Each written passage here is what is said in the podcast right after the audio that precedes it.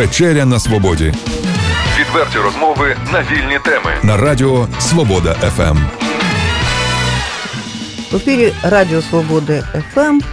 І ми вечеряємо на свободі, як ми вже звикли, в принципі. Як завжди, вечеряємо з Олексієм Масловим. Та Іриною Воробей. А що на сьогодні цікава гостя? Це Вона Олена із Рогова.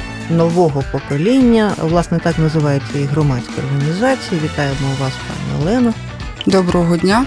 Але будемо говорити про нове покоління і в прямому смислі, і в переносному, тобто і про громадську організацію, і про нове покоління взагалі як явище.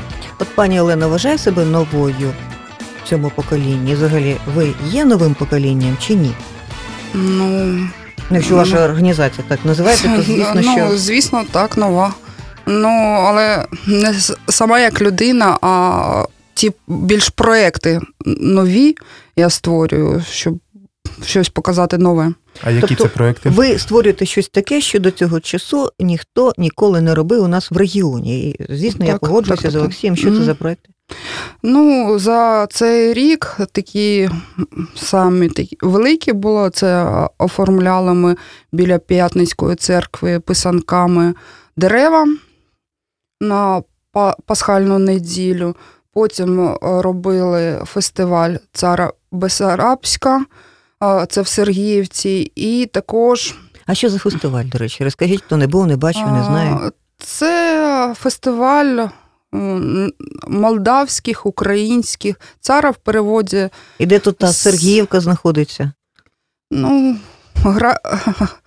е, карта моєї роботи не обмежується тільки Так де, де, де саме? Це Одеська область е, за Одесою, Сергіївка. І що, і що ви там робили? Та Е, Підбирала колективи, е, режису... режисурою займалася. А цара це що означає? Страна. Страна. Тобто це був це було свято, це концертна якась програма. Да. Що... В цьому році невелика, була концертна маленька, тому що планується проводити цей фестиваль. Зараз запрошують про- провести цей фестиваль е, в Європі. Тобто наші громадські організації, вони е, від самого початку, на вашому прикладі, вони діють не тільки в Чернігові, по всій Україні. Так, е, ну, долучають нас до співпраці. Олена, а що е, будете чи плануєте створити, зробити, організувати Мгм. до кінця 2016 року? І, звісно, на що нам е, очікувати, що ми можемо побачити вже в новому році від вашої громадської організації? Ну, в цьому році проєкт ми робимо це fashion скарбниця Чернігова 2016. А що, що, що це таке? Це показ дизайнерів одягу. А, А у нас є дизайнери тут е, на так, є у нас дизайнери. І Ви не перші, хто питає про це. Всі питаються, як це є. А нас будуть е, представлено сім дизайнерів поки що. А вони тут у нас мешкають в Чернігові? Дві дівчини, одна з Ніжина, інша з Сосновська. Ну, це колишній Щорс. Ну, Будуть представлені також е, чотири торгові марки, котрі за- займаються розробкою одежі і пошивом. А що то за одяг? Що то за одежа? Ну, Дизайнер о, чого? Шапок, там, я не знаю, капелюхів, е, е, Будуть е, і нижньої білизни. Ну. е, е, починаючи від бі- бі- білизни, заканчую верхнім одягом. Тобто ви, виходить, так інколи відкриття робите і для себе, і для людей, так? Що у нас виявляється от такий досить такий потужний. Я колись у 2006 році робила такий фешн-проект великий, і так склалося, що на протязі 10 років не виходило зробити по якимсь причинам. А зараз е, вирішили підняти цю тему, але це буде презентація проєкту. Основною метою цього проєкту є те, щоб е, підняти чернігівську вишивку, чернігівський традиційний одяг, розказати дизайнерам і е, гостям, котрі будуть присутні на заході. І на наступний рік уже, щоб більш уже дизайнери зробили е, одяг свій з елементами чернігівського крою, вишивки, і от така у нас велика мета. А от Олена, от е, доведіть мені, що нашим дизайнерам, які тут працюють на Чернігівщині, це вигідно і цікаво з вами співпрацювати. Ну навіщо їм брати участь у ваших проєктах? Ну вони щось там фантазують собі, собі створюють, відправляють на Київ там. А Чернігів? Ну, кожні, е, кожний дизайнер хоче розвиватися. І ну, чому завдяки проєкту у нас, по- окрім дизайнерів, буде присутні торгові марки, такі вже великі торгові марки, як наша фабрика Северянка. Тобто це спонсори з великим. Е, Ні, це не спонсори, вони також учасники. Вони показують, але вони готові ділитися своїм опитом, е, розповідаючи, як з маленького підприємства, як е, створити велике, куди можна давати, показувати, де. Де виставляти цей одяг. І взагалі, що в Чернігові є дуже багато талановитих людей, і є люди, котрі працюють в цьому напрямку. Хотілося б, щоб наші жінки теж одягалися наших дизайнерів. Бо я знаю, у нас є підприємства величезні, які відправляють чудові свої, свою продукцію на експорт. Якби то ми мали можливість одягатися саме так, як одягаються європейці. І продукція, до речі, шиється саме тут в Чернігові. А от стосовно цих підприємств великих, які ну готові в першу чергу ділитися досвідом, а вони не готові взяти цих молодих амбітних дизайнерів до себе на роботу згодом. Можливо. Можливо, у нас в- цьому проєкті ми створили ще такий конкурсний елемент проєкту це мальовані ескізи. А, як ви їх е, знайшли, цих дизайнерів? Ну, знаємо. Я працюю в творчій сфері і ну, в деяких заходах е, стикаюсь з людьми, котрі займаються чимось цікавим. Ось і. Ну що, вони ходять з плакатами по вулиці і кажуть, я дизайнер, я дизайнер, ні? Ні, це Чи вони Ви- шиють ви- добрий ви- одяг? ви- Ну як, ви- як ви знайшли? в, в, з- з деякими я на виставках стикаюся художні.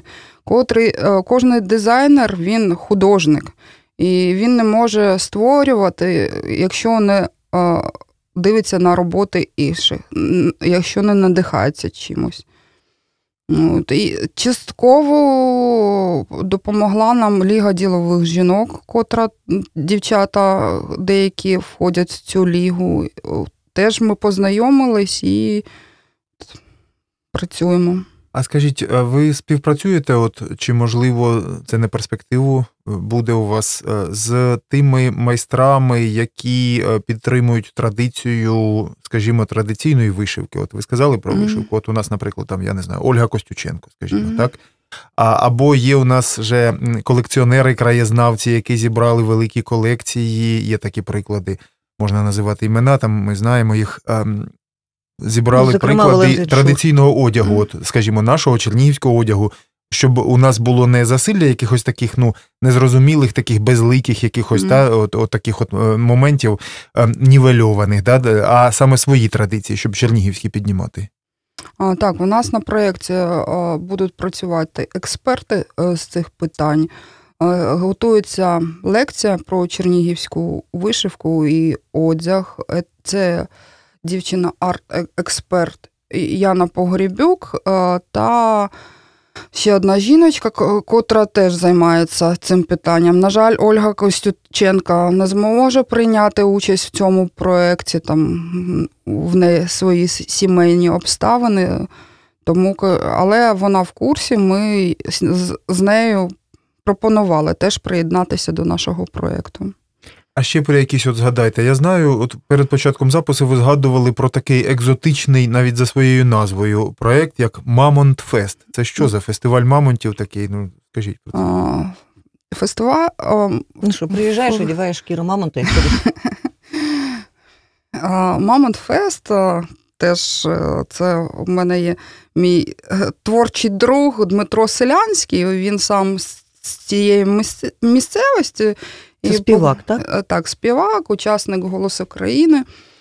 сам пише пісні, ну, творча людина. І дуже любить свій Мамонтів. край, край свій. Ось, і коли Тобто це Кор- Коробщина, Коробщина. Коробщина, да. Олена, давай зробимо фестивалі. Давай. Мамонт фест. Чому мамонт? Тому що там знайдені бу- були Ну, мамонти. стоянка. Мезенська Мезенська стоянка, стоянка. славно Так, і це місце, як потім вже почало підіймати. Це перше місце, де в світі знайшли музичні інструменти. І- і- і- Там. З кісток мамонта зроблені, так? Так, так, там барабани такі великі. Дуже добре, що до цього фестивалю теж приєднались науковці, котрі приїхали, показали, там розставили. От, музиканти теж. Тобто ціль була показати красоту, показати історію, і це дуже дивовижні місця. І А чи плануєте ви, щоб такий фестиваль, ну, зокрема, як Мамонт Фест, проходив на Коробщині щороку?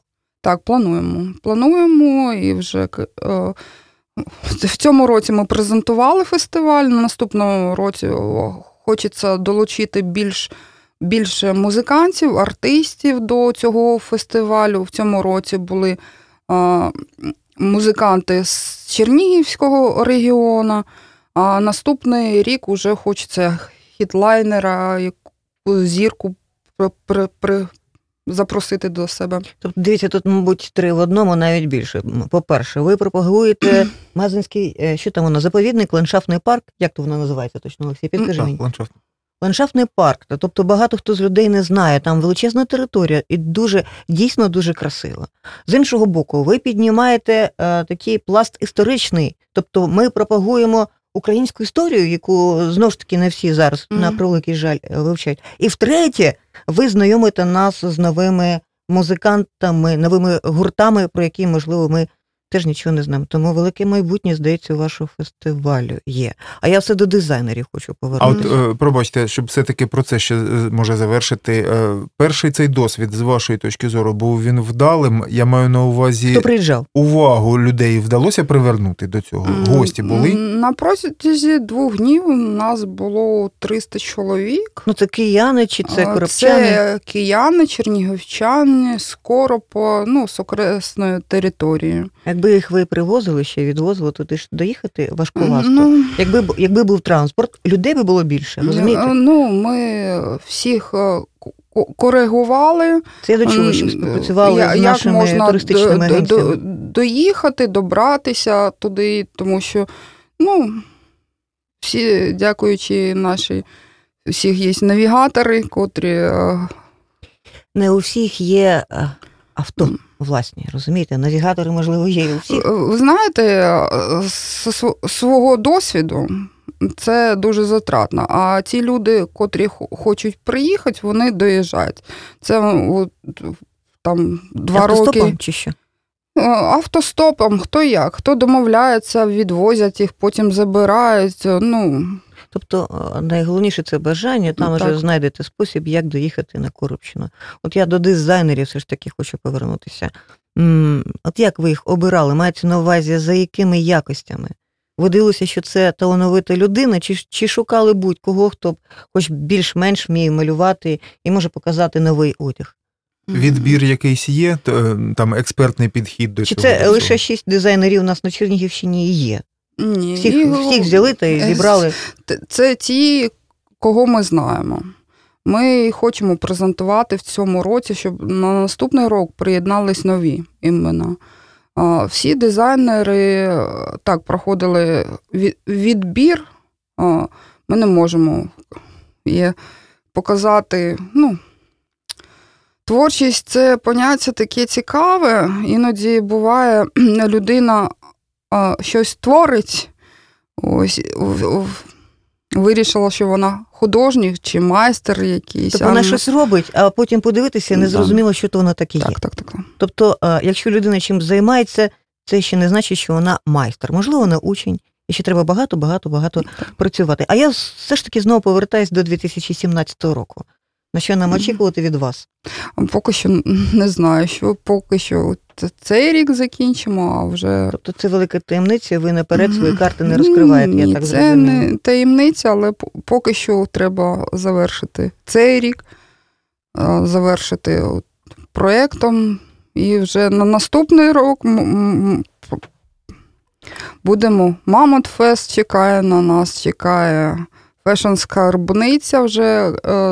Хочеться, щоб спонсори були більше, тобто і будемо робити цей проєкт навесні і восени.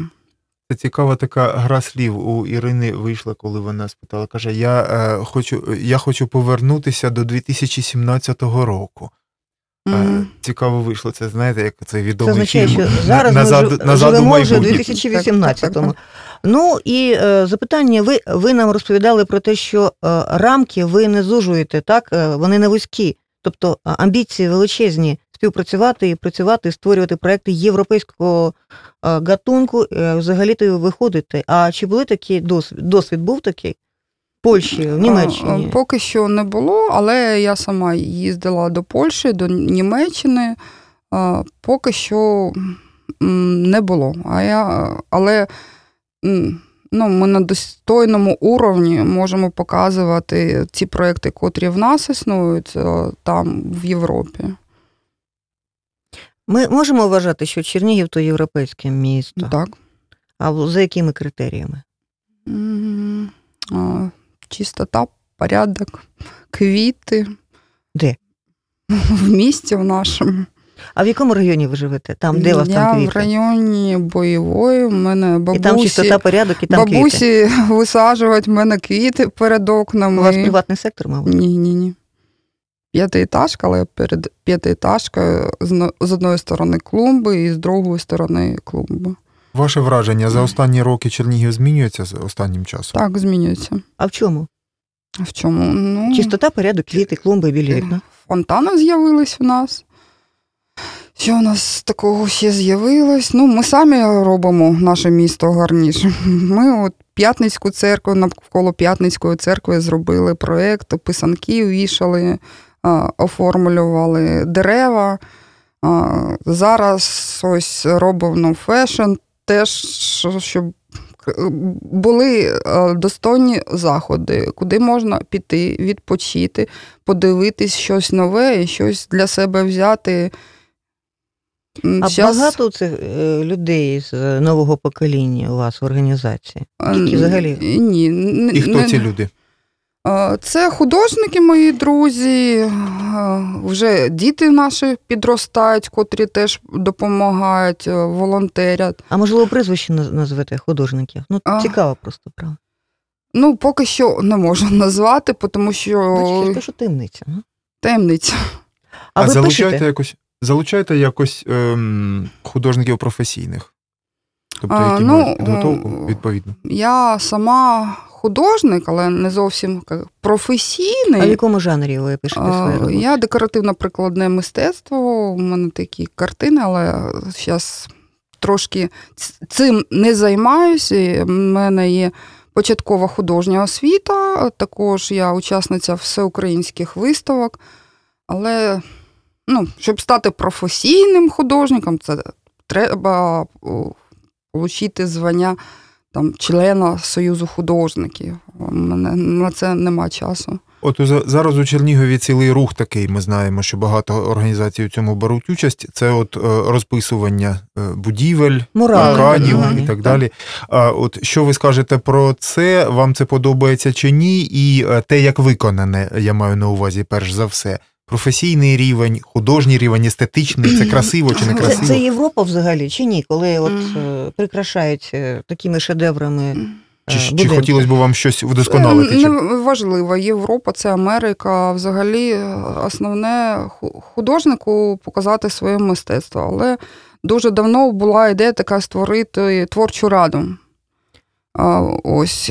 Але творчі люди, вони досить такі своєобразні, і вони можуть сидіти у себе в майстерні, нікуди не виходити, не займатися громадськими, але ось така ідея, але хочеться вже, щоб не самі, а сама влада звернулася, щоб е, долучити дійсно професійних людей, тому що Ну, щоб тематика була зрозуміла. не всі, не всі знають, що в нас є там союз художників, де в нас дуже професійні художники, котрі а, роботи свої виставляють і продають по всьому світу. Але Тобто поєднати одне з іншим, правильно я зрозумів? так, е, співпраця. А от мені цікаво, я просто не знаю. Якось запитують у тих громадян, які живуть в цих будинках, е, згодні вони, хочуть вони, щоб на їх будинку було намальовано М. чиєсь обличчя чи ні? Ну, взагалі, якщо правильно підходити до цього питання, то міська рада дає, дає е, дозвіл. Так, міська рада дає дозвіл тим художникам, які малюють, пишуть цю роботу. А от чи питає міська рада у, ну, будь-якого мешканця будинку, о, мешканця кожної квартири, погоджуюсь я чи не погоджуюся жити в будинку з цим муралом? Ну, я думаю, що не запитує. Мені, на жаль, Це Жаль- багато хоче у Росії? жаль, що це нормально? ні один мурал не створений чернігівськими художниками. Дійсно, це велика шкода.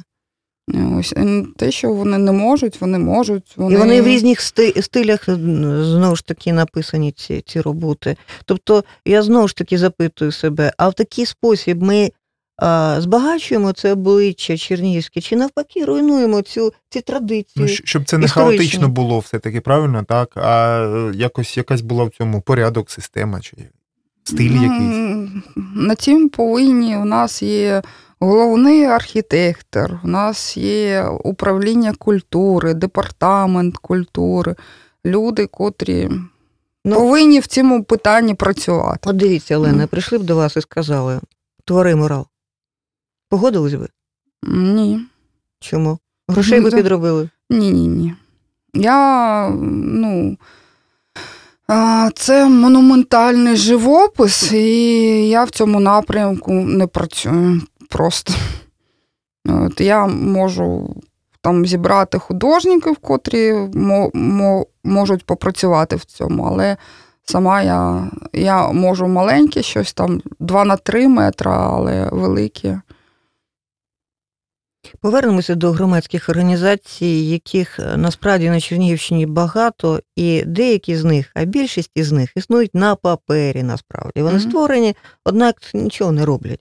От, власне, м, чи є сенс в існуванні громадських організацій? Чи, можливо, необхідно створювати якісь структури іншого гатунку?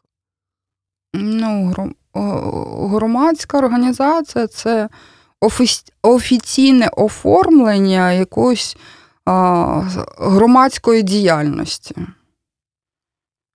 Окремо громадський діяч він не може не подавати е, документи свої там, на участь в яких грантових програмах, на участь е, там навіть якщо виставку організовувати, то потрібна офі- офіційна лист, печатка, підпис директора. Я зрозуміла. Тобто ситуація така, що вона просто змушує людей створювати ці громадські Так, так. організації у зв'язку з існуючим законодавством. От вони вирішили свою проблему, створили цей проект, і все. І громадська організація в деяких випадках Ба- зникає. Багато чи- чиновників просто ну, не розуміють, як це. Ось ми колись е, були зйомки в нас ролика, і нам потрібен був стадіон. Ось ми перейшли, я кажу, дайте дозвіл. Хто ви такі? Я говорю, мешканця Канка міста Чернігова. Ні, нам треба офіційна бумага, офіційний лист е, від організації, тоді ми можемо надати вам стадіон. Ось чому потрібні ці громадські організації. Ну, врешті-решт, ви стадіон таки знімали, Чи, е, знімали. тобто е, громадську організацію створили. Ну, наш, ну, вона вже існувала тоді в мене просто е, нап- написала лист, да, печатки поставила, да, віднесла, але по, по, час свій, дві години свого життя я на папери на, потратила. А щось змінюється? Дивіться, Олена, ви існуєте давно, ваша громадська організація існує давно. Однак же, час від часу ви стикаєтеся з цими паперовими проблемами, про які ви казали. От е, ну, 5 років тому, 10 років тому. Щось змінюється? Чи е, так само необхідно витрачати час на. Ну, не, ні, не змінюється всі, все, і я згодна, що все повинно бути офіційно. В Європі теж так, все офіційно. Якщо ти. Я За вашими словами, виходить, що ми вже давно в Європі. В Європі, а де ж ми? Україна це центр Європи. Ну, а мається на увазі, а ви ну, тобто, щось ем, простіше стало, швидше все відбуватися? Чи я маю на увазі з, ем, з вирішенням оцих от Ну так я про це проблем? запитую вас, врешті-решт. Чи, чи так все і залишається? Так все і залишається. Але вже а, на, на довірі строїться, там, якщо вже знаєш там людину, кажеш, я роблю такий проєкт, де можна, можна, все, поїхали. А не було такого бажання плюнути на все і перестати займатися е, громадською діяльністю? Тому що нічого не змінюється протягом 10 років. Ну, вашими ж словами. Ну, хочеться. Хочеться. Коли діти, е, е, дитя виростає, питає: мама, а де наша машина? Ти постійно зайнята чим? А де результат твій фінансовий? А дитина е, доросла скільки років? Так, 16 років буде. А ви Він запитали теж- у дитини, а що ти зробив чи зробила для того, щоб наша родина жила краще? Ну, він поки що учиться, отримує освіту, але допомагає все-таки, хоч і так і каже, але все ж таки допомагає в проєктах. І... То Лю- насправді, лю- насправді не гуляє, він то вам допомагає. Тому і запитую у мами, а чим мама, власне, Так. що ж. е, Ну, де- ось о, теж так давно робили, малювали е, калі- каналізаційні люки з е, А, це ваша робота з цими, з череш- черешнею з, е, разом. А Ось. це чудово, до речі, це прекрасна Це класно, робота. так. Мгм. Класно, ну, теж нам казали, ай-яй-яй, що Це ж ви робите? Просто як перехожі, можемо вам сказати. Так. І Так, це вже ж на кругі. І я думаю, що біля ринку, і е, біля валу ми бачили Дякую. ваші роботи. А де ви Це- брали фарбу і хто малював? Це ж професійні художники малювали? Е, частково це, ну, почнемо з фарби. Фарби нам надали гроші спонсори. Це Оксана Голубєва, наш ресторатор, та начальник е, управління житлово-комунального хозяйства достав гроші з кармана і дав Дівчата, малювати, малюйте, тому що я ну, по, паперам я не можу на тих, ну, дати ось. І, Тобто ем, офіційно дати кошти я на те не можу. Так він вам сказав. Однак Так, із власної киш... да. з власної кишені. і перший, хто малював ці люки, це на Сережнікова ми малювали з Калина дітьми. там, здається, так? З, з дітьми, ну там потім калину вже домалювали. Сашко Ясенчук попросив мені щось намалюйте патріотичні. Але навіть Там таке почав- сонечко є, божя коровка, да? А, е, почали ми цей проєкт з дітьми з центру реабілітації номер 2 Тобто це особливі дітки. А як коли... вони називаються, цей центр реабілітації номер 2 Центр е, реабілітації. Ой, зараз не можу. Це, це не громадська організація якась? Ні, ні, це офіційна установа, ну, якби як школа, але е, дітки там. А які вади у них, які проблеми? У них е, Ну, це фізичні вади, це е, розумові вади. Я Е. Роз, розумові, з розумовими вадами, але досить творчі такі. Намалювали на Сережнікова. Коли ви прийдете, біля ж нас треба намалювати. А Добре. скільки, скільки взагалі дітей малювало? Е, Десь чоловік е, 12-15, так от було. Тобто- Чудово, це А потім проект. вже почали мені мої друзі, художники в Фейсбуці писати, чого нас не долучаєш? Я говорю, да пошліться. То зранку встали, фарбу взяли, пішли, помалювали потім. Іншими справами займались. Ну, я думаю, що ми продовжимо тобто це цей така тенденція буде по всьому місту. Скоро не буде жодного люку, який би не був розмальований. Так хочеться створити красу навколо. Тому що якщо ми не зробимо, ніхто ж за нас не зробить. Цей приклад показує, що багато простору так, для того, щоб докласти так. свою творчість. Так. Хто чи що вам заважає працювати? Нічого. От по- е, можна прізвище назвати ті потвори, що заважає вам працювати. Лінь іноді. Хочеться, О, це найстрашніша потвора. хочеться іноді лягти, закритися, все, нічого не бачити, нічого не робити. І сказати, Як не кожного. чіпайте мене. Ага, да. А от немає бажання, ну я не знаю, я завжди запитую всіх гостей, які приїжджають, які живуть в Чернігові, чи немає бажання переїхати з нашого європейського, як мені вже довели міста, в інші світи, краї, ну, хоча б до столиці. Переїхати ні, але можливо поїхати кудись десь підзаробити грошей.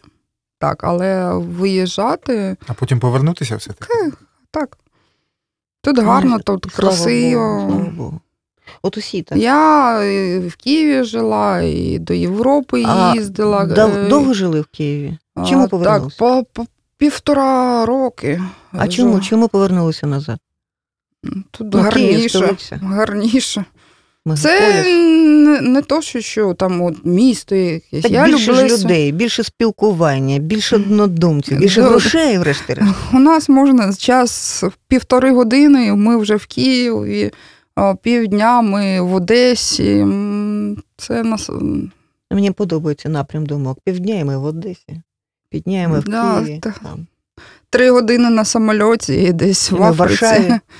А центр світу все одно в Чернігові, так? Так, так. Що б ви порадили людям, молодим людям, людям із нового покоління, які, по-перше, не знають, чим займатися, не знають, куди свої направити свої зусилля, і, можливо, їм до вас прийти. Так, приходьте до нас, пишіть мені в соціальних, на моїх соціальних сторінках. Але я хочу побажати не, не опускати руки. І е, я, коли працювала з дітьми, от я вважаю, що необдарованих дітей не існує просто. А де Просто- ви працювали з дітьми? Нагадайте. Чи- це Чернігівська художня школа. А зараз чим вони працюють? Чому не працюють? Тому що в бюджетних організацій дуже маленькі зарплати. Я не можу собі дозволити працювати на, На державу. на державу. яка не забезпечує своїх вчителів нормальне. До речі, е, прем'єр-міністр України Гройсман обіцяв на 50% підвищення зарплатні для вчителів. Можливо, пора вже повертатися. Ну, зараз я в іншому напрямку працюю, але з радістю консультую дітей, дорослих, е, котрі от хочуть чимось займатися. От ми теж е, дорослі е, і теж хочемо чимось займатися, І на, на шляху, на початку нашої але з іншого боку, ми наче і на дитячому етапі свого розвитку. Що ви нам Ну. порадите і побажаєте? Радіо Свобода ем». ФМ. І програма Вечеря на свободі. мгм. Поки що на свободі. Чому поки що? Вечеря поки що на свободі. Це був жарт. Я бажаю вам і радіостанції натхнення. От зранку вставати, незважаючи на те, який настрій, відкривати вікно і казати доброго ранку. Мешканка Чернігова, європейка, яка радить нам бути оптимістами, була гостею нашої програми. Відверті розмови на вільні теми у програмі Вечеря на свободі. Понеділок, четвер о 18.00 на радіо Свобода ФМ.